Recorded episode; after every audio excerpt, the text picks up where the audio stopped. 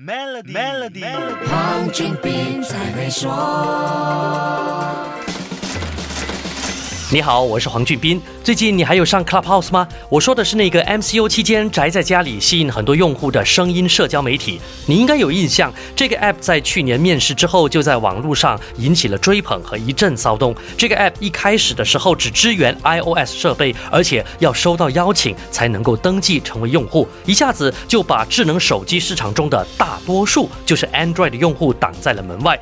这不是没有商业头脑，而是太会精明算计，一波。饥饿营销的骚操作让这个 App 全球爆红。Clubhouse 把饥饿营销发挥到极致，提高用户的入门槛还不够，还有总是语出惊人的 Elon Musk 和 Vlad Tenev，也就是年初搞的市场风风雨雨的证券交易平台 Robinhood 的 CEO，在 Clubhouse 上直播开讲。可以跟这些颠覆世界的狠角色直接聊天，而且名额有限，因为每间房最多的人数只有五千人。已经是用户的都未必进得了直播房，更何况不是用户的呢？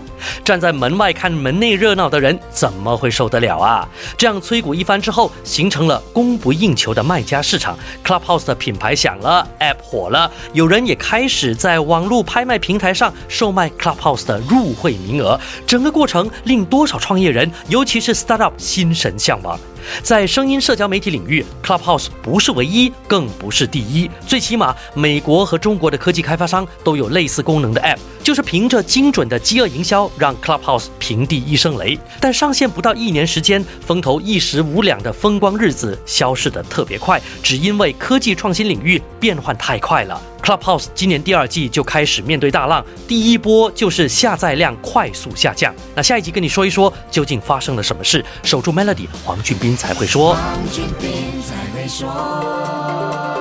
浏览 www.maybankpremierwealth.com/rewards 进行投资及投保，可获更高回酬，并能赢取两克黄金。附条规。